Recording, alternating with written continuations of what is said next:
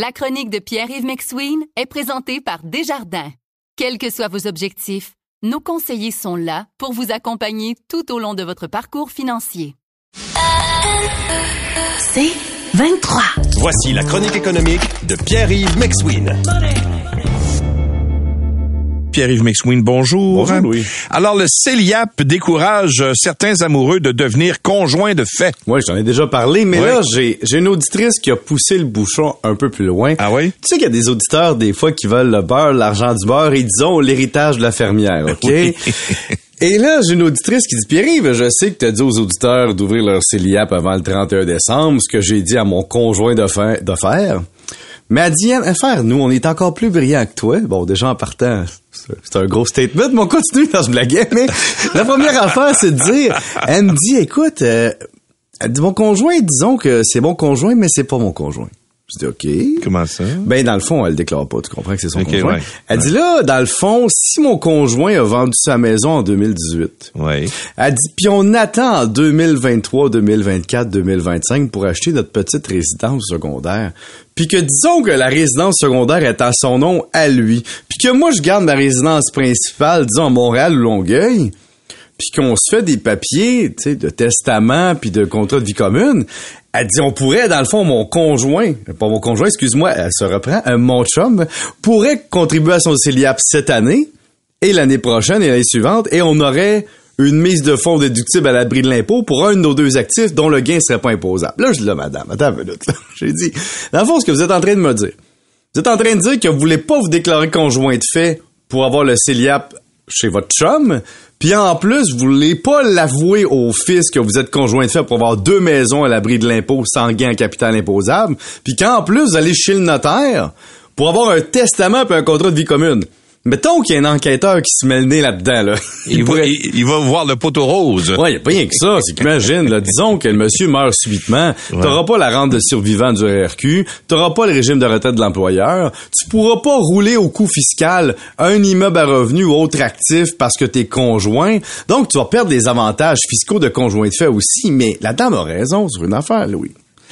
C'est qu'il y a beaucoup de Québécois et de Canadiens, de Québécois canadiens, Français du Québec, du Canada, qui disent, dans le fond, là, tant que t'as pas d'enfant dans le portrait, puis que t'as chacun ton condo, on se déclare pas conjoint de fait. Et là, le gouvernement vient avec le CELIAP d'ajouter une couche de confiture sur la dose de l'é- l'élastique fiscal. C'est-à-dire, il y a beaucoup de gens qui se disent, je vais aller euh, optimiser mon CELIAP, c'est de la, c'est de l'évitement d'impôts légalisé, je vais le prendre. D'ailleurs, euh, Louis, je te, je te l'affirme ce matin, il est 7h18. Oui. J'ai déjà deux témoignages ce matin d'enfants d'auditeurs adultes qui ont ouvert un CELIAP avant le 31 décembre. Puis là, je vais encore mettre mon doigt dans, dans la plaie de l'huile de- du CELIAP, c'est-à-dire, si vous faites pas ça avant Noël puis que vous y avez droit, je ne vous comprends pas. Tant qu'à ça, allez blouer votre argent au Boxing Day parce que c'est la plus belle chose qui existe sur Terre. Et je salue mon ami MC Jules qui aime pas que j'en parle, mais j'adore le CELIAP, même si j'ai pas le droit d'en parler. Bon. Alors voilà, Oui. euh, allez ouvrir des CELIAP, ça presse. Si vous pouvez, puis si vous pouvez pas, puis que vous avez le droit, mais que vous Ouais. avez pas le droit, faites-le pareil, hein, finalement. Ben oui, c'est ça, exactement. Vous écoutez la chronique économique avec Pierre-Yves McSween. Bon, euh, souffrez-vous euh, de votre anxiété financière? Moi, j'en souffre un petit peu. Louis, je vais te faire une confession. Anxiété financière administrative, c'est-à-dire que c'est très lourd, hein, tout ça, de, gérer sa vie fiscale et financière. Toujours des papiers, toujours des paiements en retard, tout le temps des, affaires qui te popent d'en face, que tu as oublié que ça existait. Mais là, j'ai une auditrice qui atteint un niveau supérieur. La dame, elle m'écrit elle me dit, elle dit, gère super bien mon argent, j'ai un problème. Mon anxiété financière est tellement grande que je suis incapable de placer mon argent ailleurs que dans un CELI. Puis pour elle, CELI, c'est probablement un placement garanti à l'intérieur du CELI. Puis là, c'est quoi de l'anxiété financière? C'est de surpondérer l'importance de l'argent dans tes pensées obsédantes tous les jours. Tu penses juste à ça, c'est contre-productif, ça t'empêche de fonctionner. Et là, la dame a dit, j'ai j'ai jamais contribué à un REER parce que ça me fait faire de l'anxiété. Elle dit, si je contribue à un REER, ça veut dire que c'est gelé pour la retraite. Ça veut dire que si je n'ai besoin, je pourrais pas y toucher. Donc, j'ai jamais cotisé à mon REER. Simplement. Ben, Elle peut, elle peut y toucher, mais pénaliser. Mais J'aime ça, qu'est-ce que tu dis, Louis, parce que dans le fond, si tu touches à ton REER, c'est parce que ça va mal. Si ça va mal, ça veut dire que tu as moins de revenus. Ouais. Si tu as moins de revenus, tu as moins d'impôts. Donc, moi, je dirais à cette dame-là, va donc ton REER, comme une hache derrière la vitre dans les écoles. là. Mm. En cas de feu, tu tires dessus, tu payes un peu d'impôts peut-être, mais c'est quand même un coussin de sécurité. Mais il y a des trucs aussi qu'on peut se donner. Un, consulter un psy hein, pour trouver la source de tout ça. Mais le problème aujourd'hui, Louis, c'est que les psys sont 150 pièces de l'heure, fait que ça vaut pas très bien la peine. Après ça, euh, on peut se concentrer aussi, si je suis la dame, sur les aspects positifs. C'est-à-dire, je prends un risque avec un 1000 dollars. Je regarde ce que ça donne, puis je vois que mes actions de la Banque Royale tombent pas, ça va bien. Aussi, arrêtez de se comparer aux autres, parce qu'elle en parle dans son courriel. Se comparer aux autres, ça fait mal en finance. Il y a toujours quelqu'un de mieux, avec un meilleur plan, en meilleure position. Oui, c'est sûr que la dame équilibre déjà son budget et ses dépenses. Et elle voit déjà maintenant, depuis qu'on en a parlé, REER comme un fonds d'urgence. Mais il y a aussi, savais-tu qu'il y a- bien des Canadiens qui ont jamais pris 5 minutes ou 50 minutes pour s'asseoir avec un professionnel de la finance pour jaser d'un plan? Si t'as pas de plan, tu vas faire de l'anxiété. Si t'as un plan, tu peux savoir si tu suis le plan. Donc faites-vous donc un plan, c'est pas bien long.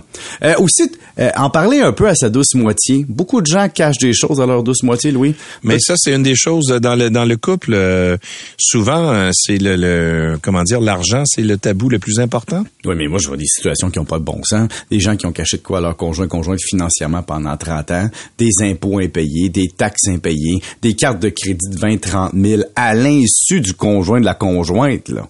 Je vois des choses comme ça épouvantables. J'ai déjà vu des autos achetées à l'insu de la conjointe. Je connais des gens qui ont déjà acheté une voiture, ils sont venus à la maison. T'as acheté un nouveau char. J'ai déjà vu ça, moi. Après ça, euh, l'actif, un autre bon truc, Louis. Toi qui l'as fait, toi? Non, non, moi, j'ai jamais fait ça. Moi, j'ai déjà fait ça une fois, mais elle valait 2500 pièces. Ah, ok, ouais. Euh, L'autre chose qui est bien importante en finissant, c'est qu'une affaire, une chose pour euh, gérer votre anxiété financière, Hmm. tu fais un tableau de ton actif net. Donc, peu importe la panique que tu as avec ta maison, avec le taux hypothécaire, avec le rendement de tes placements, avec le petit dernier qui te coûte trop cher, regarde année après année, est-ce que ton actif net augmente? Si c'est le cas, tu es dans la bonne direction. Et d'ailleurs, j'ai vu un truc sur un site psychopop financier ce matin pour gérer ton anxiété financière.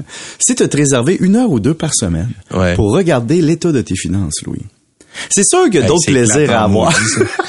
oui, mais il y a des gens que ça va les aider parce que une heure ou deux gèrent leurs dépenses, gèrent leurs papiers. ça- c'est quasiment aussi reposant que deux heures chez le psy pour certains, Louis. Ah oui, Faut hein. que tu aies un peu d'empathie pour les gens qui sont pas comme toi, qui pensent au bonheur avant de penser aux finances. En tout cas, je te dis ça de même. OK. Allez chez le psy ou regarder son actif net. Il paraît que c'est équivalent. OK, d'accord. Puis il y en a un qui coûte moins cher que l'autre. Exact. Salut. Salut, puis arrive à demain.